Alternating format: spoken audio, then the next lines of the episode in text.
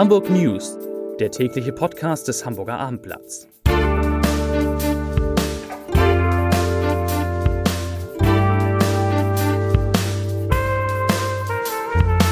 Herzlich willkommen am letzten Tag dieser unfassbar ereignisreichen Woche und so geht es auch in diesem Podcast weiter. Mein Name ist Lars Heider und natürlich sprechen wir heute über das Duell der beiden Spitzenkandidaten für die Bürgerschaftswahl, nämlich das Duell zwischen Bürgermeister Peter Tschentscher und seiner Herausforderin Katharina Fegebank beim Hamburger Abendblatt gestern Abend vor 300 Leuten im Grand Elysée.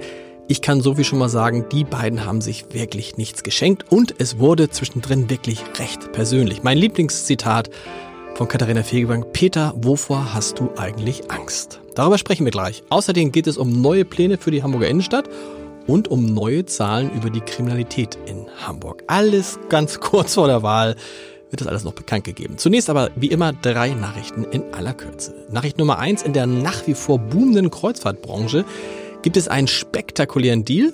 Für den Unternehmenswert von Achtung 1,2 Milliarden Euro übernimmt TUI Cruises die Hapag-Lloyd Cruises und die kennen wir Hamburg natürlich, weil für die fahren unter anderem die Europa und die Europa 2. Nachricht Nummer zwei. Bei einer Festnahme in aller Mühe hat es am Donnerstagabend, hat, hat, hat am Donnerstagabend mindestens ein Polizeibeamter Schüsse auf ein Fahrzeug abgegeben. Wie ein Sprecher der Polizei uns auf Anfrage mitteilte, startete die konzertierte Aktion, was für Worte, konzertierte Aktion gegen 19 Uhr. Dabei sei am Felix Jutring ein Kleintransporter eines Autovermieters angehalten und dessen Fahrer festgenommen worden. Hintergrund war nach unseren Informationen ein geplanter Zugriff des Rauschgiftdezernats. Und Nachricht Nummer drei, das wird alle interessieren, die gerne mal am Wochenende zum Flughafen fahren, um Flugzeug zu gucken. Das ist ja ein beliebter Sport in Hamburg. Und da besucht man ja auch gern das Café Coffee to Fly in Langenhorn. Und das bangt nun tatsächlich um seine Zukunft. Wir hatten ja schon mal in diesem Podcast darüber berichtet, dass die einzige Zufahrt zu dem Café ab April probeweise für sechs Monate an den Wochenenden für Pkw gesperrt werden soll. Und das Café Coffee to Fly hat nun Sorge, ob es diese Phase übersteht. Jean-Pierre Joachimsmeier, das ist der Inhaber, sagt, wir rechnen damit, dass durch die Sperrung wesentlich weniger Gäste zu uns kommen werden. Denn das Café macht seinen größten Umsatz an den Wochenenden und äh, der Chef befürchtet jetzt, dass er von seinen 24 Mitarbeitern die Hälfte wird entlassen müssen, wenn die Sperrung so kommt, wie sie kommt. Vier liebe Kollegen sind da. Wir fangen an mit André Zantvakili, der Polizeireporter-Legende. Kann man das so sagen? Ich höre es gern. ich hab's geahnt. Die Polizei hat nun heute endgültig ihre Kriminalitätsstatistik für das Jahr 2019 vorgestellt. Richtig, soweit? Genau, genau. 2019 war das Jahr, und, das erhoben worden ist. Und da kann man jetzt sagen, so wenige Straftaten wie wie lange nicht mehr? Also das ist die niedrigste Zahl von Straftaten seit 40 Jahren. Okay. Und äh, die haben ja letztes Jahr schon, hatten sie ein ziemlich niedriges Niveau und die hatten so ein bisschen Schiss am Anfang, dass das nicht weiter runtergehen kann, weil irgendwann ist man auch mal am Boden und es geht wieder hoch. Aber da war man wirklich freudig überrascht, dass nochmal 3,6 Prozent runtergegangen ist.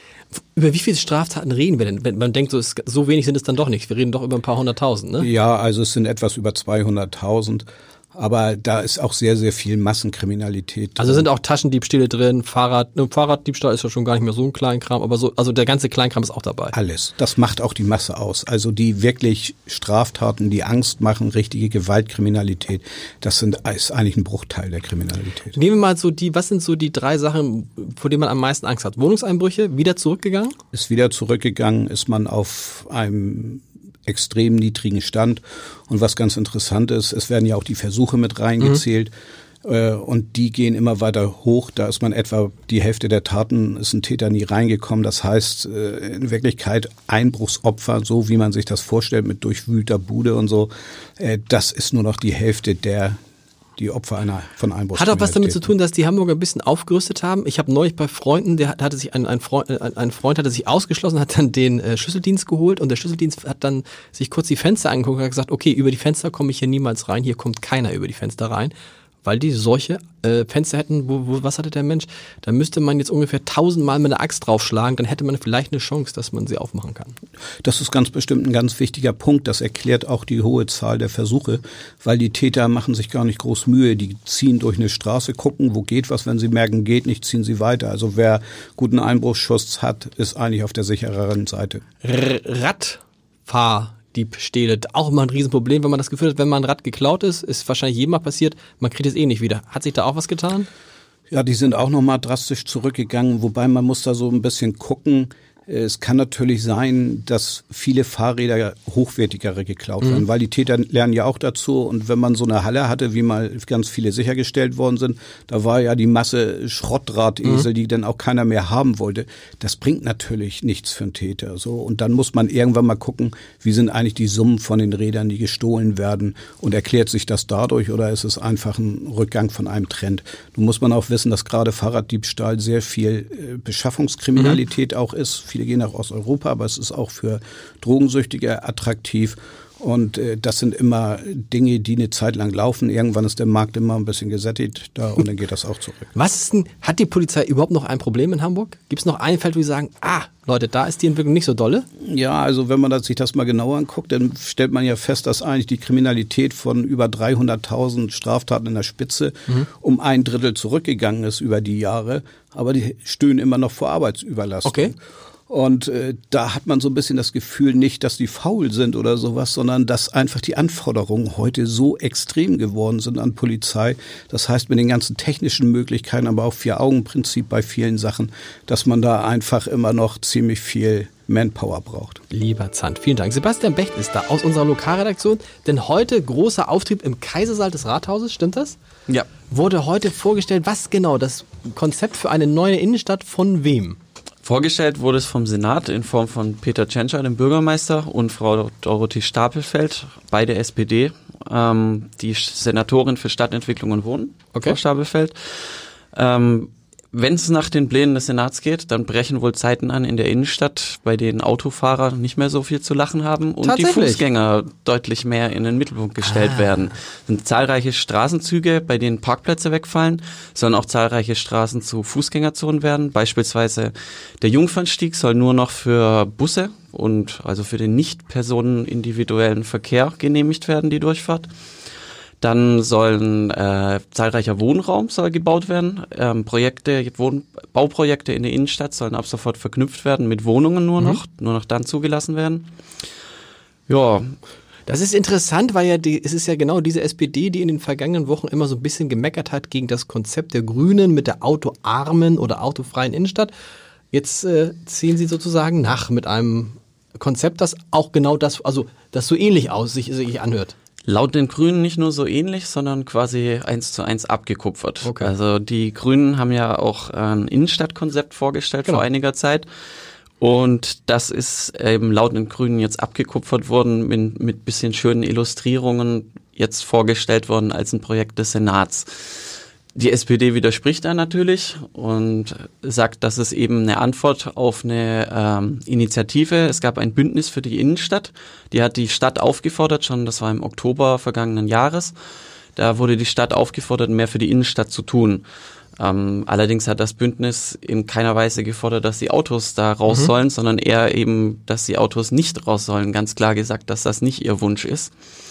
Ähm, ja, das Bündnis wurde gegründet von äh, Wirtschaftsvertretern, vielen Wirtschaftsvertretern Hamburgs, die der Meinung waren, dass die Innenstadt vernachlässigt wurde, dass eben der Fokus der Stadt eher auf die Hafen City, die Hafen City lag in den letzten Jahren. Gut, und jetzt hat sozusagen die SPD auch ihr autofreies Innenstadtkonzept. Vielen Dank. Wir gehen jetzt über direkt von Peter Tschentscher zu dem Duell. Gestern Abend im Hotel Elysée hatte ich das große Vergnügen, dieses Duell zwischen Peter Tschentscher und Katharina Fegebank vor 300 geladenen Gästen zu moderieren. Und jetzt sitzen die wirklichen Experten hier bei mir im Studio. Matthias Iken, stellvertretender Chefredakteur und Peter Ulrich Meyer, der Chef unserer landespolitischen Redaktion. Ich will gar nicht mehr viel sagen. Ihr habt das ja beobachtet. Kann man sagen, hat es gestern bei diesem Duell, was ungefähr 90 Minuten dauerte, was zum Teil sehr persönlich wurde, ganz auffällig immer, dass Katharina Fegebank Peter Tschentscher immer duzte, während Peter Tschentscher immer sagte, Frau Fegebank oder Katharina Fegebank. Wechselnd. Ja, er hat sie auch geduzt. Hat sie auch geduzt? Mhm. Aber die sind, ich, ich, eine Zeit lang konnte ich mich zurücklehnen, weil die sich untereinander so unterhalten und teilweise auch richtig angeschrofft haben. Erzähl mal, was war euer Eindruck und gab es für euch gestern einen Gewinner? Wer fängt an? Peter. Ähm, nein, also ich würde nicht von einem Gewinner oder ge einer Gewinnerin sprechen, sondern äh, ich finde, es sind Stärken und Schwächen beider mhm. äh, sehr deutlich geworden. War auch nach meinem Eindruck ein sehr intensives, äh, zeitweise wirklich auch hochspannendes äh, Thema, äh, eine hochspannende Diskussion. Tschentscher ist äh, tatsächlich etwas mehr auf Abgrenzung aus, äh, während Katharina Fegebank ja insgesamt eine eher harmonisierende Politikerin ist. Und das ist so ein bisschen kuriose Umkehrung der eigentlichen Ausgangslage, denn sie ist die Herausforderin, mhm. sie müsste angreifen. Das hat sie schon mehr gemacht als bislang, fand ich. Sie war offensiver. Es gab aber auch immer wieder Situationen, in denen sie, ähm, sag mal, die Gemeinsamkeiten mit der SPD und mit Tschentscher betont hat. Also ich fand sie eigentlich überraschend offensiv. Mhm. Gerade am Anfang, ähm, ich habe mir mal den Spaß gemacht mitzuzählen. Also man muss ja wissen, dass beide ihre Klaköre mitgebracht haben. Aber nicht zu viele, das haben wir dafür gesorgt. Aber es war eher, eher man, musste, man wusste man schon, wann die eigenen Leute genau. klatschen und wann der Rest des Saales klatscht. Und es war ganz interessant, weil ähm, die erste Halbzeit, finde ich, ging an Katharina Fegebank. Da war sie überraschend angriffslustig und hat, glaube ich, auch den Bürgermeister damit ein bisschen überrascht. Lag auch in dieser kleinen Klatschstatistik zwischenzeitlich mit 4 zu 2 vorne.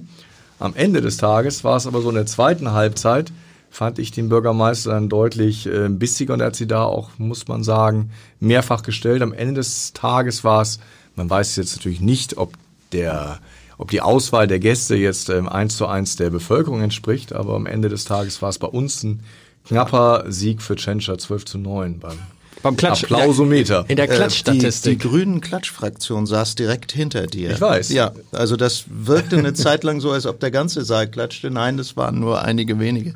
Also, aber die haben eifrig geklatscht. Aber da ja. musste ich auch ein paar Klatsche abziehen. Okay. Naja, also ich finde, Tschentscher hat äh, seine Rolle in diesem Wahlkampf nochmal ein bisschen geschärft. Das ist sozusagen Landesvater klingt immer so altväterlich, aber er kann das inzwischen ganz gut rüberbringen, dass er tatsächlich eben in alle Ecken und Winkel dieser Stadt hineinblickt. Er sagt ja selbst, oder die SPD hat den Slogan, die ganze Stadt im Blick.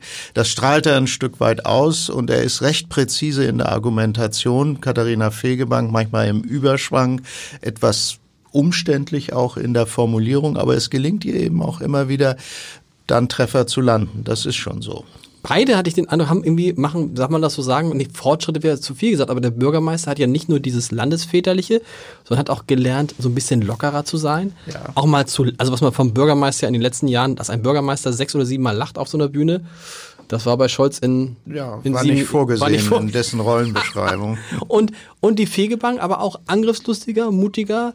Natürlich manchmal, dass man so merkte, ah, dann denkt sie, ach Mist, ist ja doch mein Chef. So, könnte auch mein Chef sein für die nächsten fünf Jahre. Ja, also äh, ich finde, was, was so vielleicht etwas überraschend war, dass teilweise auch Dinge hervorgeholt wurden, die doch ein paar Jahre schon zurückliegen. Mhm. Also es ging keinesfalls nur um die letzten, sagen wir mal jetzt fünf Jahre der gemeinsamen rot-grünen Zeit, sondern der Blick ging ins, äh, zurück ins schwarz-grüne Bündnis und noch weiter zurück. Katharina Fegebank hat mal gesagt, ihr habt doch von 1957 bis 2001 die Stadt regiert. Also wenn wir heute über Sanierungsstau reden, dann ist das ja eine Sache, die nicht erst 2011 oder mhm. 15 begonnen hat. Also ich fand schon, dass das eine Auseinandersetzung auf vielen unterschiedlichen Ebenen war. Letztendlich ist aber doch auch deutlich geworden, dass die inhaltlichen Gegensätze eben nicht unüberbrückbar sind, sondern so ein bisschen war am Ende auch die Rollen, nach meinem Eindruck, die Rollen verteilt. Das eine ist der erste Bürgermeister und das andere ist eben die zweite Bürgermeisterin. Und ja. es ist äh, nicht völlig verfehlt zu meinen, dass das vielleicht nach dem 23. Februar so auch weitergehen würde. Das glaube ich auch. Also ich denke, die letzten Umfragen, die Thüringer Ereignisse haben dazu geführt, dass beide in dieser Rolle sich auch nach dem 22. Februar sehen. Dass also jetzt nicht mehr unbedingt, wie wir es in den letzten Monaten gesehen haben, viele sich die Frage stellen, wird sie Bürgermeisterin? Das scheint nach der letzten Umfrage, wenn dann alles so bleibt, doch für einen SPD-Sieg zu reichen. Dass also auch viele Grüne sagen, okay, dann sind wir halt ein sehr starker zweiter Partner und werden dann auf fast Augenhöhe in die Verhandlungen reingehen. Aber dass Peter Tschentscher Bürgermeister bleibt, hatte ich so ein bisschen das Gefühl, haben inzwischen auch einige Grüne ein bisschen akzeptiert. Ein sehr gutes Schlusswort. Und statt eines Leserbriefes des Tages der Hinweis, es gibt, man kann sich das gesamte Gespräch sowohl als Video als auch als Audio-Podcast anhören, als Video auf YouTube und als Audio-Podcast auf www.abendblatt.de slash Entscheider. Viel Spaß dabei, es lohnt sich wirklich, ist äh, sehr unterhaltsam, äh, sehr auch manchmal aggressiv und nee, es, es lohnt sich einfach. Wir hören uns Montag wieder. Bis dann. Tschüss.